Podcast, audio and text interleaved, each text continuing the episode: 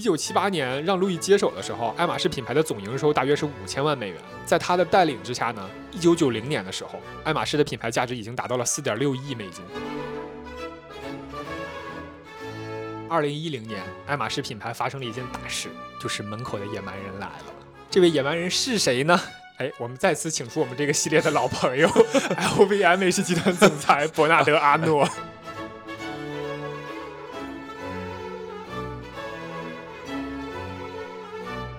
大家好，欢迎来到新的一期叙事之间，我是老涛，我是活在当下。因为我们上一期和这一期是同一天录的啊，所以大家还是要继续听到当总的宿醉的性感声音。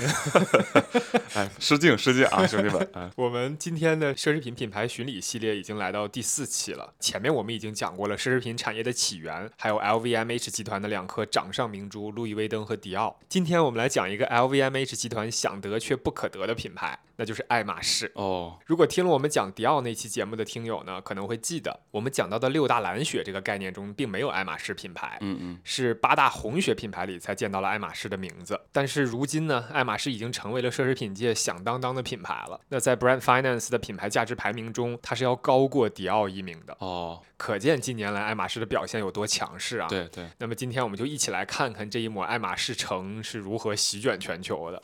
爱马仕品牌由其创始人蒂埃里·爱马仕于1837年在法国巴黎成立。蒂埃里·爱马仕1801年1月出生于德国克雷菲尔德市，他是个德国人啊，这跟其他我们讲的这个不一样，对不太一样。那虽然是德国出生，但在1804年的时候呢，法兰西第一帝国就成立了，他所在的这个克雷菲尔德市就变成了拿破仑所建立的第一帝国的领土。哦，所以当时他就有了法国的国籍。蒂埃里的父母是经营着一家旅店。蒂埃里是他们的第六个孩子，是一个很大的家族啊。上次我们讲过，拿破仑的统治是在1815年百日王朝结束的时候就彻底被推翻了。但是这中间呢，经历了很长时间的战乱。蒂埃里的兄弟姐妹和父母也是受时局动荡的影响，相继全部因为战争和疾病去世了啊。就是他的父母和他五所有的兄弟姐妹啊。是的，那蒂埃里就这样变成了一名孤儿。我的天啊！嗯，上一期我们讲路易威登小的时候失去双亲，又走着去巴黎，感觉好像已经很惨了。但是蒂埃里这边。的经历小的时候就更悲惨一点。对，那兄弟姐妹和父母全部都去世之后呢，蒂埃里自己的生活还要继续。那一八二八年的时候，他来到了巴黎谋生。这个时候，法国的马匹产业非常的发达，包括马匹饲养、马具的制作和销售等等。因为这个时候，巴黎的贵族和名媛圈子里非常流行马术和赛马。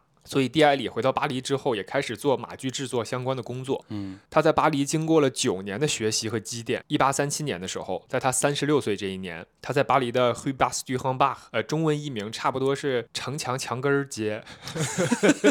我之所以要说这个法语名，就是因为确实找不到合适的中文翻译，差不多就墙根儿街这个意思。他在这条街上呢，成立了自己的工作室，那爱马仕公司也就此诞生。公司的主营业务就是为贵族们提供锻造的、做工精致的马具和缰绳。而爱马仕一个很有名的说法就是，他们品牌的第一个客户不是人，而是马。当年蒂埃里为一匹马制作了一个崭新的项圈儿，这个项圈儿一改此前市面上所有粗糙的项圈的质量，蒂埃里从头到尾用牛皮、猪皮等等材料进行了细致的手工缝制。让这个项圈呢就不会再对马匹的脖子造成伤害。嗯，后来他制造的这个马具产品线就越来越丰富，有适用于双轮轻便马车的，也就是那种类似于我们以前的黄包车一样的结构，只不过前面拉车的是马匹而不是车夫。也有适用于那种折棚轻便马车和四轮马车的马具。所谓的折棚轻便马车啊，大家可以简单理解为是双轮轻便马车上面加了一个像现在的敞篷车一样的可折叠的小顶棚。就有时候民国剧里我们能看到。哎，没错，可以想象蒂埃里制作马具的专业程度和产品的细分程度啊，它适用于几乎市面上所有的马车。不仅如此，蒂埃里一直坚持的一个核心的竞争力，就是它的马具必须全部都是手工缝制。据说那个时候，蒂埃里制作的马鞍是用针将亚麻蜡线不断反向拉紧的这种方式缝制出来的，所以非常结实耐用。这个亚麻蜡线也是爱马仕标志性的一个基础材料。这个是他发明的，也不能说是他发明的，但是他是最先把这种线用到了马鞍的缝制上面。因为这样用亚麻蜡线收边的这种马鞍，它的结构非常的圆滑完整，不会有任何突兀或者磨的这种地方。我们之前讲迪奥背后的实控人马塞尔·布萨克的时候说过，他是一个赛马业的大佬。对，但是跟他在赛马业叱咤风云的时间相比呢，蒂埃里制作爱马仕品牌马鞍的时间足足要早一百多年。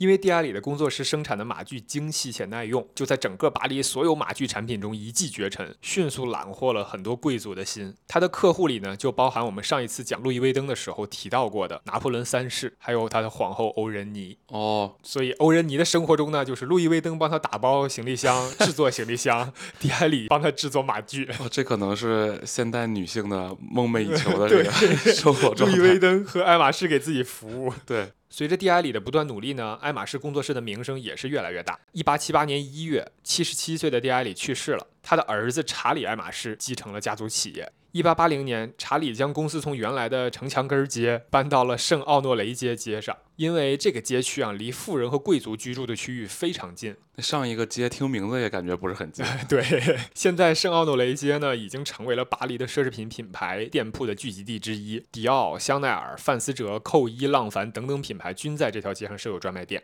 而且《Vogue》杂志的法国版编辑部，还有美国、英国、日本的驻法大使馆也都在这条街上。哦，嗯，所以是一条非常繁华的街道，而且这个繁华和奢侈从十九世纪一直传承到了现在。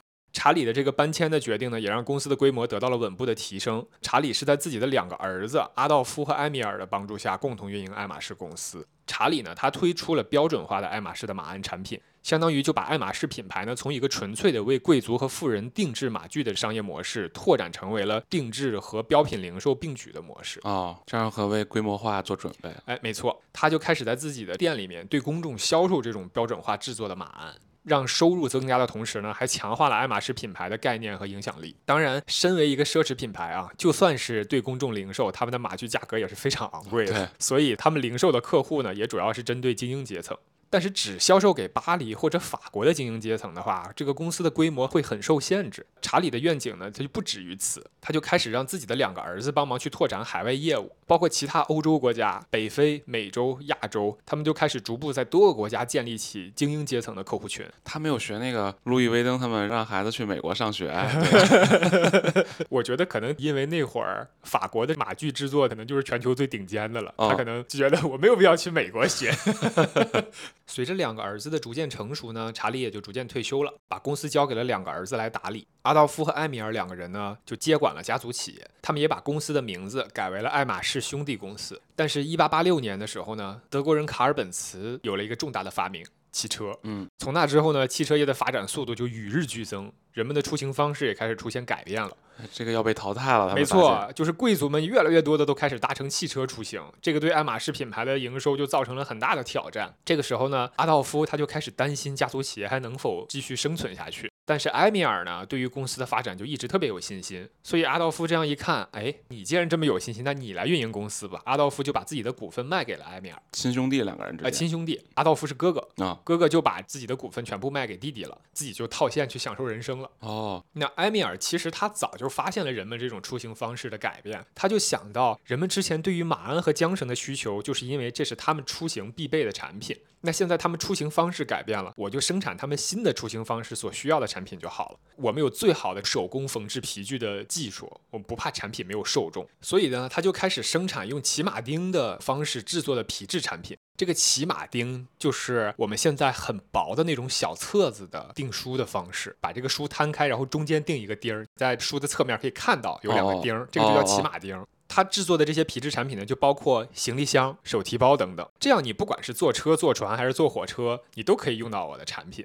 这个时候已经是二十世纪初了啊！如果听了我们上一期讲 LV 品牌故事的听友们应该知道，这个时候路易威登的行李箱已经非常有名了。对啊，而且他们还改良成那个适合放在汽车后备箱里的，没错，没错。嗯就一八九二年的时候，乔治威登接管了 LV 之后，就已经把它打造成这种国际化的行李箱的品牌了。对，所以爱马仕这种半路出家做行李箱，你很难有完全的优势。但是埃米尔爱马仕呢，对于产品的创新还没有结束。一九零三年的时候，美国诞生了一家汽车业巨头福特。这个我相信大部分人都听说过啊。而对于新技术始终保持敏感和好奇的埃米尔，他在北美的旅行期间就去参观了福特汽车的制造厂，还得去北美，最后还是去了，对吧？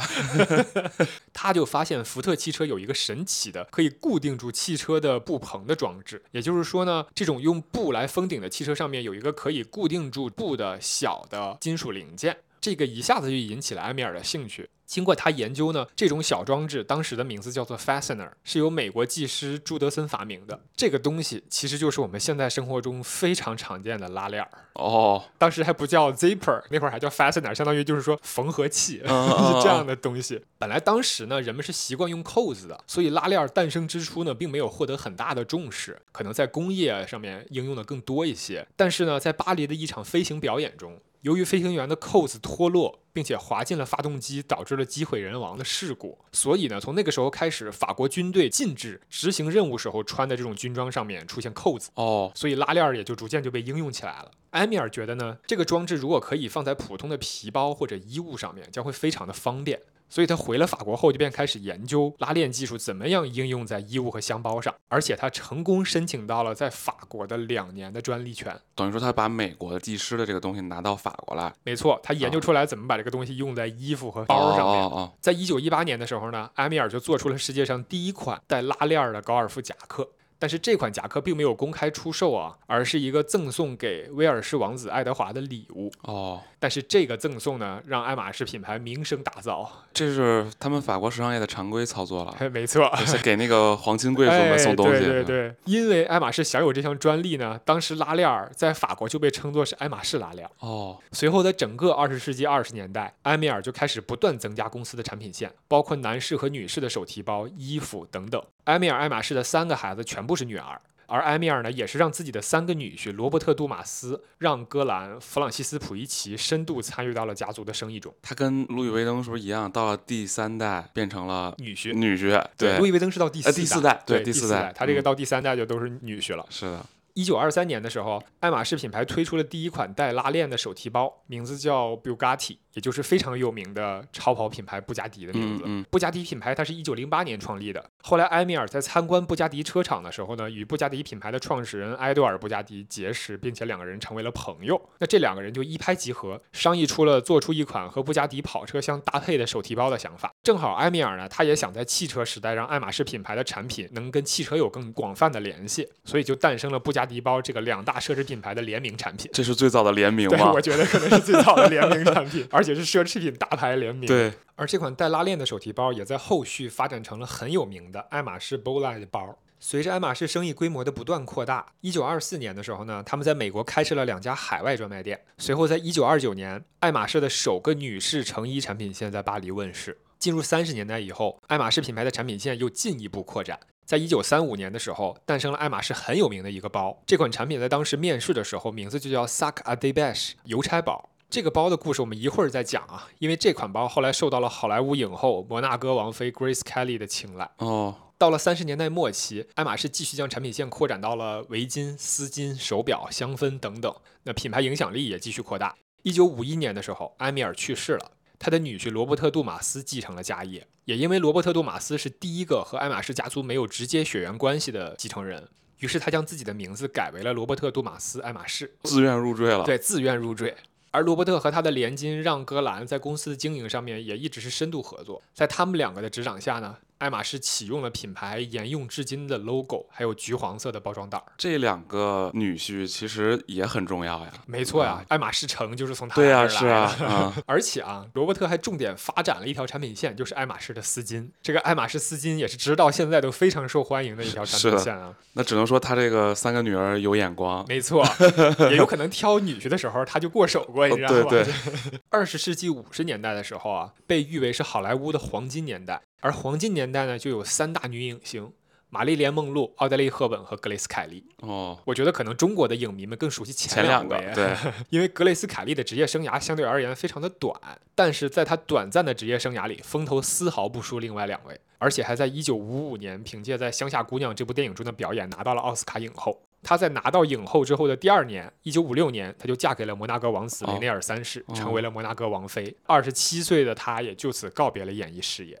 二十七岁激流勇退啊！嗯，格蕾斯·凯利此生都一直被视为是全球最知名的时尚偶像之一。她佩戴过的珠宝产品都被后世津津乐道，卡地亚呀、梵克雅宝啊这些品牌都是格蕾斯·凯利很钟爱的品牌。但除了她对于服装和珠宝的带货能力以外呢，她还凭一己之力带火了爱马仕的邮差包。哦，就是刚才我们说的这个。对，当年格蕾斯·凯利怀孕了，他为了在对着各路狗仔的跟拍的时候，可以不露出自己已经掩藏不住的大肚子，他每次都会用爱马仕的邮差包来挡在自己身前。一九五六年的时候，《生活》杂志刊登了一张格雷斯·凯利拿着邮差包挡在自己肚子前面的照片。这张照片让全球的时尚爱好者对爱马仕的邮差包趋之若鹜，一时间产品供不应求。而自此，爱马仕也把这款产品的名字改为了 Kelly Bag（ 凯利包）。我觉得这个很神奇的地方就在于，你有时候做一个产品，你根本想不到它因为什么原因火起来。对，你的顾客是出于什么目的去使用这个东西的 啊？然后他可能以什么方式火起来，根本想不到。没错，而且是 Life Magazine 啊，这是生活杂志啊，就帮爱马仕打了这个免费的大广告。对 对。一九六四年的时候啊，罗伯特·杜马斯的儿子让·路易·杜马斯加入了家族企业。他在爱马仕学习了十四年之后，一九七八年，他成为了爱马仕公司的新总裁。就此，这个传奇总裁的职业生涯就开始了。哦，刚开始，他还能让爱马仕变得更传奇，是吧？对，真正现代爱马仕的地位和发展的路线，某种程度上来说，我觉得是让路易他实现的。哦。此时的爱马仕在经历了多年的快速增长之后呢，已经逐渐出现了增长乏力的情况。于是这个时候呢，让路易就采取了逐渐将产品线收窄的策略，重点就发展了丝绸皮质产品以及高端成衣的产品线，并且在他的带领下呢，爱马仕打造出来了另一款超级爆款的包。就是现在大名鼎鼎的 Birkin 铂金包。嗯嗯，这款铂金包呢，诞生于1984年，是以英国歌手 Jim Birkin 的名字命名的。据说呢，是因为在飞机上让路易遇到了 Jim，当时 G 呢就抱怨说，现在都找不到一款。做工非常精美，而且又足够大、足够实用的包了。回头呢，让路易就在公司内部研讨之后，推出了这款铂金包。我感觉他们很喜欢联名啊，他们之前把那邮差包改名成那个。对，我觉得可能就是因为当年 Kelly Bag 这件事情非常成功，所以就是路径依赖再搞一个出来，而且果然又成功了。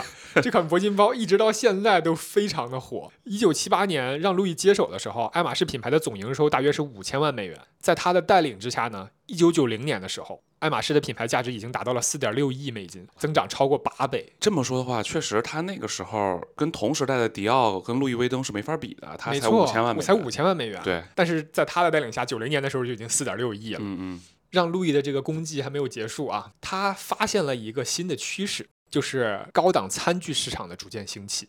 从七十年代开始呢，让路易就开始逐步增加对各大高档餐具供应商的持股比例。最终成功收购了，比如说博弈福家、圣路易水晶等等多家高档餐具杯具的制作商。进入八十年代的时候，高档餐具已经成为了爱马仕品牌非常重要的一个业务板块。它是不直接参与业务是吗？全靠持股啊？啊，是这样的，它是收购了一些非常有名的餐具的制作商。对，它同时保留了这些餐具制作商的品牌，他们的产品线也可以用来给爱马仕生产爱马仕的高端餐具。哦，所以现在爱马仕的高端餐具也在全球非常的有名，因为它用的是全球最顶级的这些制作商的产品线。明白。让路易呢，在一九九三年的时候干成了另外一件大事儿，他带领爱马仕在巴黎证券交易所所成功上市。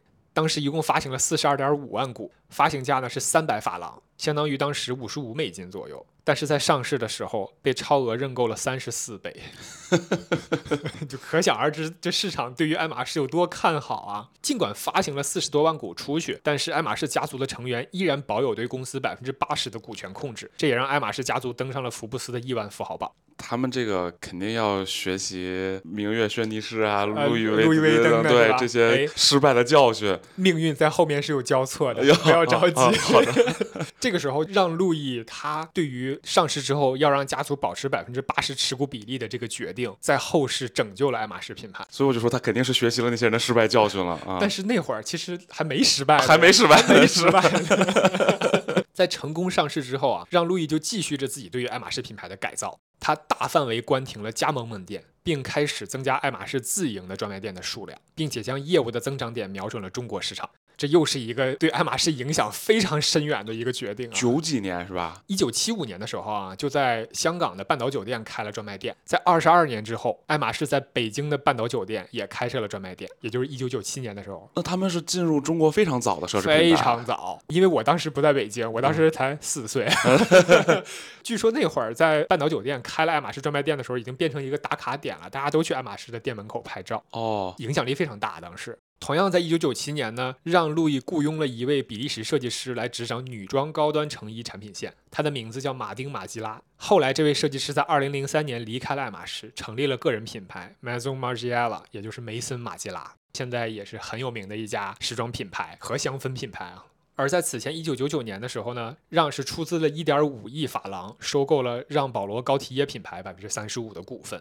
在二零零三年马吉拉离开爱马仕之后呢，让路易也就顺势让高缇耶成为了爱马仕新的首席设计师，相当于高缇耶是保留了自己品牌，同时他还兼任着爱马仕品牌的首席设计师。在完成了这么多伟业之后，让路易多马斯在二零零六年一月的时候退休，并且最终于二零一零年因病去世。他四十二年的时间，让爱马仕成为了一个举世瞩目的奢侈品牌。如果说前面两代人更多的是专注于技术和设计本身的话，那让路易可能是在公司运营的各个方面都实现了飞跃式的提升，而且在提升运营能力的同时，也打造出了像铂金包这种现在单价已经超过十万的爆款单品。对，可以说是爱马仕发展史上绝对的最成功的功勋总裁。嗯，如果我们不看历史，或者说大家没有那么多奢侈品认知这些文化上的东西的话，那对爱马仕的泛泛的了解，可能都是让路易让路易缔造的。对，对，是的。而在让路易去世的这一年，二零一零年，爱马仕品牌发生了一件大事，就是门口的野蛮人来了。这位野蛮人是谁呢？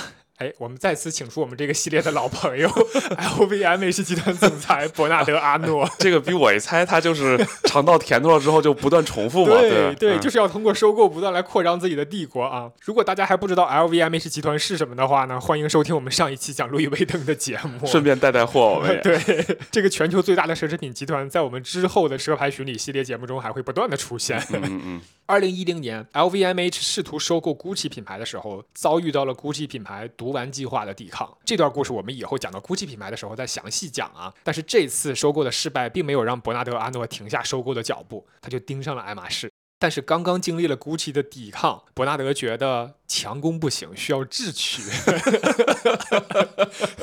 所以他选择在公开市场上一点一点的收购爱马仕的股票。根据法国法律规定啊，如果购买股份超过百分之五的话，就需要进行公示。嗯，这个跟在中国也是一样的。哎，对的，就举牌嘛。所以伯纳德·阿诺呢，他就保证每次自己的收购比例就维持在百分之五以下，我可能就百分之四点九、百分之四点八这样一点点的买。在中国是累计，在法国不是的，单次，单次，单次。哦，当时爱马仕家族的人呢，还是维持自己持有超过百分之七十比例的股份的，所以市场上呢，只有百分之二十多的流通股。而到二零一零年十月的时候啊，通过不断的小股买入，伯纳德·阿诺已经一点点将自己的股份比例累积到了百分之九。其实，如果几个月之内就收走这么多股份的话，市场上肯定会出现异动的，对啊，股价会大涨，交易量也会大涨，因为市面上大部分的流通股已经都被买完了。但是阿诺呢，他不是几个月之内完成的这件事儿，他从很多年以前就开始一点点购入爱马仕的股票，到二零一零年十月的时候，他已经花了足足十年的时间来完成这个买入。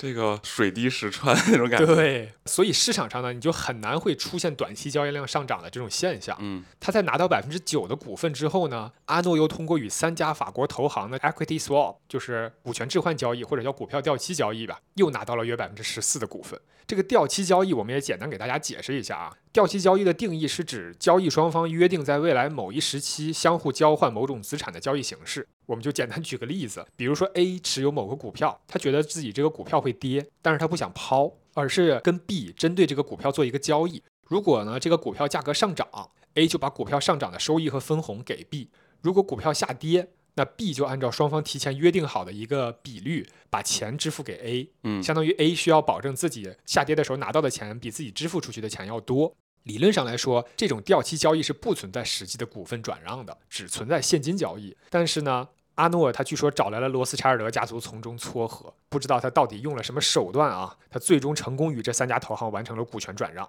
我找了很久都没有找到这三家投行具体是哪三家哦，但是我心里暗暗猜测，有拉扎德，会不会有拉扎德？希望如果有了解这段历史细节的听友，可以在评论区告诉我们啊，究竟是哪家投行干的这件事儿？这种不知道怎么完成的股权转让呢，对于阿诺来说还有一个更大的好处，就是不用公示。嗯，所以他就神不知鬼不觉的哈拿到了百分之二十三的爱马仕股份。阿诺就突出一个叫什么偷偷的进村是吧？打枪的不要不要。可能有人会想问说啊，折腾了这么半天，他还是只有百分之二十三啊，跟我们上一期讲路易威登的时候那百分之三十三的一票否决权还差得很远。但是百分之二十三的股权已经让 LVMH 成为了爱马仕的最大股东。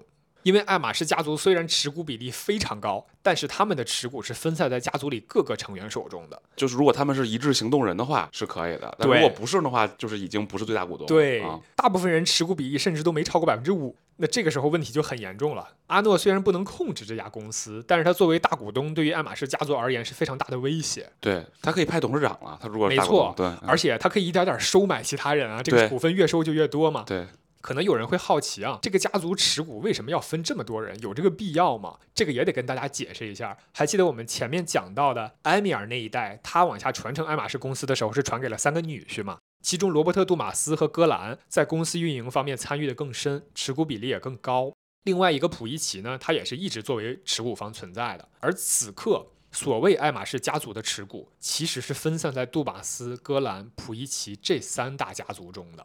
这有点那个汉代所谓推恩令那意思。哎，没错，我传给三个，这三个没准又分别有三个后代，呃对那变成九个了吗？哎这不就？对对对，嗯就是这样的。所以其实相当于每个家族的一个人的股权都一点点在被稀释，对人越来越多。但是呢，在门口的野蛮人来临的时候，爱马仕家族决定一致对外，他们决定将百分之五十点二的股份进行股权托管，汇集到一个叫 H 五幺的控股公司中。这百分之五十点二的股份呢，在没有得到百分之七十五以上比例的家族成员同意的情况下，到二零三一年之前禁止向家族以外人员出售。冻结了，相当于。没错，相当于把大家搞成一致行动人了。对啊，就一致嗯行动人了嘛。对嗯，同时呢，他们留了一部分作为自由股权，因为他们持股不是有百分之七十多吗？这个自由股权是给家族成员一定的减持套现空间。如果要出售自由股权的话，这个控股公司 H 五幺将享有优先购买权。哎，这个就设计的非常合理了。没错，这两项一出就把伯纳德的路给堵死了哈。但是呢，爱马仕家族还是觉得不解气，不解气。他们把伯纳德告上了法庭。二零一二年的时候，爱马仕起诉 LVMH 涉嫌内幕交易、操纵股价，而 LVMH 也反诉爱马仕诽谤和不正当竞争。经过了一年的疯狂兑现之后，二零一三年，法院判定伯纳德在股票掉期交易中存在违规行为，罚款一千零四十万欧元，同时要求 LVMH 将持有的爱马仕股份全部分配给其他股东。分配啊，还是出售啊？分配，那就是白送啊。对，因为它不是分配给爱马仕这边的持股方，是分配给他 LVMH 那边的持股方。哦哦啊、哦，是不是看起来爱马仕大获全胜，伯纳德只能原地认栽？对，太小瞧资本家的手段了。当年买入爱马仕股份的时候啊，是通过阿诺家族自己有一个阿诺集团和 LVMH 集团两个集团来买入的。当时 LVMH 一共是差不多买入了百分之十五，阿诺集团呢买入了差不多百分之八。而法院最后判定的是 LVMH 集团将股份全部分配给股东，嗯，但是阿诺集团的股份并不受影响。不过这个时候收购失败的伯纳德呢，他没有必要再继续留着这百分之八的股份了，所以他就选择了出售掉这百分之八。但是因为前面 LVMH 已经通过这么多年一点一点的购买爱马仕的股票，导致爱马仕的股价在不断的上涨，最后又在收购战这一波的时候，这个股票又大涨。所以伯纳德最后在卖掉这百分之八的爱马仕股份的时候，又套现了巨额的资金。这就相当于虽然公司没收着，但是赚钱了。没错，骚操作还没完，他卖掉了这百分之八股票的收益，他干什么了呢？我们之前讲过啊，当年伯纳德为了吞下 LVMH 集团的时候，他是卖掉了一部分迪奥的股份的，为了能获得足够的资金来买 LVMH 的股份。他现在用卖掉爱马仕这百分之八所获得的收益，又把迪奥的这部分股份买回来了。就是里外里可能又赚了很多钱，把原本的股份买回来了。相当于从头到尾用爱马仕股票的钱，把自己想买的迪奥的这股份给买回来了。对，我在准备资料的时候看到这一段，着实服了。就是这种手段，一环套一环，疯狂套娃到最后，你看起来他在输，实际上他还在赚钱。就是赢大赢小的问题，哎输是不可能输哎，的。对，输是不会输的。爱马仕呢，在成功打赢了这场保卫战之后呢，品牌的发展也是蒸蒸日上。在新冠疫情爆发之后，爱马仕在2020年营收短暂下跌，在2021年就重新迎来了增长。直到2023年三季度呢，爱马仕都维持了相比于竞争对手 LVMH 和开云集团更高的增长率。这也让爱马仕集团在全球奢侈品界的地位日益稳固。但是在2023年12月的时候，爱马仕爆出了一个大新闻，就是他们的继承人尼古拉·普伊奇决定把他价值数十亿美元的资产的法定继承人改为他的园丁。哦，我看到这个新闻啊、了，你看到这个新闻了吧？啊当时炒的可火了。对，截止到二零二二年底的爱马仕年报啊，H 五幺控股公司拥有公司百分之五十四点三的股份和百分之六十四点二的表决权。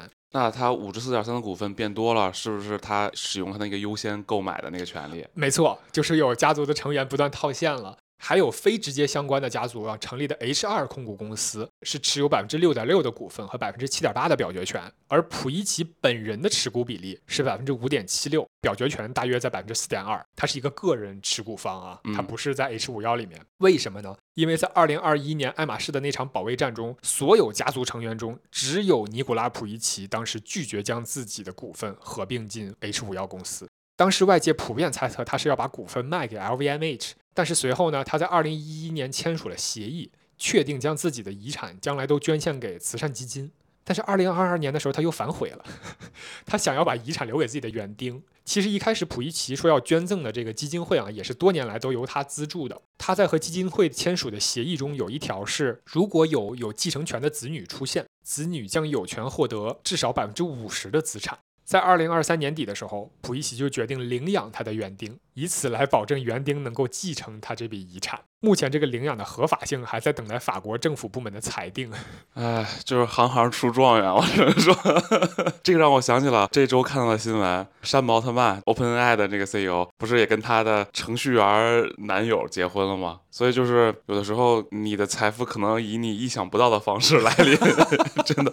虽然爱马仕在二零二三年年底爆出了一个这样继承权的闹剧啊，但是在他们发展的大多数时间当中呢，爱马仕家族都非常好的维持了这个品牌的理念，并且进行了很好的经营。尤其是爱马仕集团，至今还是由爱马仕家族的人在运营。这在当今奢侈品界品牌已经基本被 LVMH 和开云集团收购殆尽的情况下，显得特别难得。嗯一九九六年到二零零九年期间，担任爱马仕集团 CEO 的克里斯蒂安·布朗卡特，他写过一本书，名字就叫《奢侈》，这是一本他的随笔。他在离开爱马仕集团之后，就成为了巴黎高等商务部监事会主席。他在这本书里面记录的就是他在爱马仕工作期间很多有趣的小事件和细节，比如他今天在爱马仕旗舰店里当了一天的销售员儿，期间发生了什么有趣的事情，或者是他对于奢侈品产业的一些灵感和想法。他工作的这个时间段里啊，大部分时间他应该都是受我们刚刚说的让路易多马斯领导的。说实话，我讲了奢侈品系列啊，而且自己也身处奢侈品行业中，但是我心里一直感觉当代奢侈品业更多的是和营销资本结合的更紧密一些。奢侈这两个字其实已经变成了营销概念的一部分，或者是运营管理层面的一个辅助工具了。相当于是说呢，因为我们的产品是奢侈品，所以我们就去想应该如何利用奢侈品的特点创造更大的利益。但是看完这本书之后啊，如果布朗卡特本人的认知也在爱马仕集团中被广泛灌输给了员工的话，那我觉得爱马仕品牌可能对于奢侈这两个字有更深刻的理解。怎么说呢？这一期我们就不把奢侈品拉回现实了，我们就以浪漫一点的视角来看待好的好的这个奢侈品行业。布朗卡特在书中有很多段非常精彩的话，我节选两小段分享给大家啊。第一段是我花了很长时间才真正理解爱马仕所谓的品质，品质在所有阶段都存在，品质铭刻在时间之中，从而让物品能以一种超越我们自身的完美，比其主人存在的更久。品质本身可以看到，可以摸到，却不自我辩解。品质与美携手同行，是上天恩赐的旅途伙伴，而美则是生命的死党，感受与愉悦的供给源泉。这是第一段啊。嗯第二段，拿出时间来好好做事情，拥有自己当下的时间，分享自己宝贵的时间，或者把时间留给自己，并真实的考虑时间能给一件东西带来的，一如它赋予每个人的命运，是一种浓度，一种机会，一种价值，如此才能开始为奢侈下定义。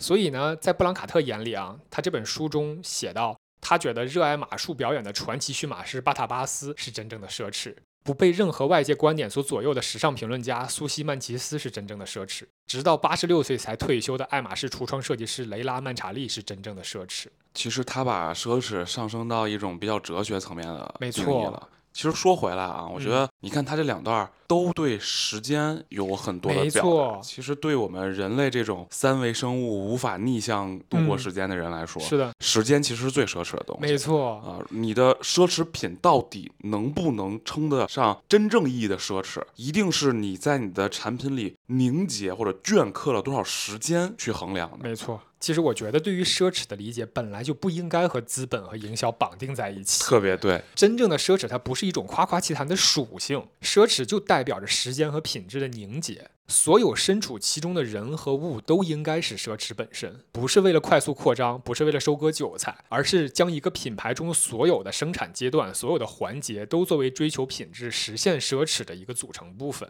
就像我们上一次讲到拼多多创始人黄峥他的道家创业哲学一样，我只是完成一件事情的一个组成部分。奢侈品牌本身，甚至包括消费者，都是完成奢侈这个完整概念的一个组成部分。对，对于奢侈的敬畏和珍惜，我觉得也是爱马仕集团至今没有被并购，而且在家族成员手中也得到了很好的经营的原因之一吧。我们每个人的人生其实也是需要足够的时间来沉淀，通过足够的努力来提高人生的品质。所以不一定一款包或者一套水晶杯才是奢侈品。像布朗卡特说的一样，拿出时间来好好做事情，拥有自己当下的时间，甚至只是把时间留给自己，让时间沉淀，让本我感受对于人生品质的追求。那这样的话，每一个人都是自然界的奢侈品。真的是，尤其是对我们现代社会来讲，嗯，能够把时间留给自己。真正用自己的身体、用自己的心决定自己的时间该用在什么事情上，这个比花多少万、几十万去买个包，其实奢侈的多。没错，他这本书里也提到，很多品牌现在追求的是快速，嗯，追求的是快速获得收益、快速上市。在布兰卡特眼里，他觉得这些都是半成品。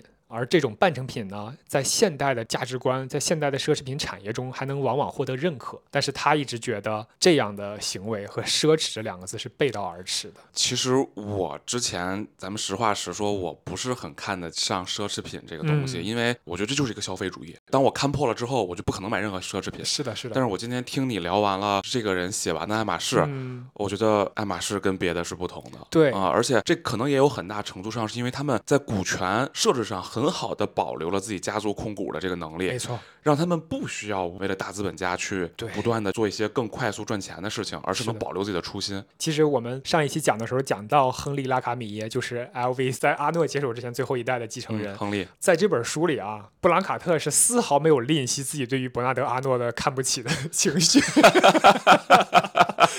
因为整个爱马仕家族的人肯定都是跟阿诺很不对付的嘛。但是他也同时提到了亨利·拉卡米耶一句很简单的话，就。就是我有的是时间，我会按照我自己的节奏来。对于爱马仕这一期的资料的准备，也让我对于爱马仕这个品牌，甚至包括真正的奢侈品产业里面还在坚持的一些有梦想的人，有了一些改观。我们讲初心嘛，之前讲游戏的时候讲到，可能像腾讯、网易已经没有做游戏的初心了。没错。但是这期听到爱马仕，我们看到了真正做奢侈品产业的人。做奢侈的初心是什么？没错，虽然他们的东西依然在营销方面让人觉得很过分啊，就是比如说买铂金包得配货，配货，买凯利包也要配货，而且一个铂金包的原价现在就超过十万。不过我觉得，至少对于爱马仕它的目标客户来说，爱马仕是很用心的在做他们自己品牌的东西的。对，而且说到最后呢，我们觉得我们从爱马仕里不是说非得买了它的包。才说我们对学到了或者享受到了爱马仕的这种奢侈，而是反而是你说的这本书，书都很便宜嘛，但你读到了之后，读到了他们对奢侈的理解和定义，你学到的这些东西，其实比买一个包可能要重要的多。它对我们自己的人生其实也有启发。对，我觉得这可能是真正追求品质、追求去做品牌的一家企业，它能会给人带来的启发，能够给整个行业、给商业能带来的不一样的洞见。那我们本期的讨论就到此结束。如果大家喜欢你们听到的内容的话，欢迎点赞、订阅、转发。我们很希望提供一些有趣的视角来观察这个世界，也很希望和评论区的你进行交流。所以不要犹豫，在评论区留下你的想法。以上就是本期叙事之间的全部内容，感谢大家的收听，再见。感谢大家，再见。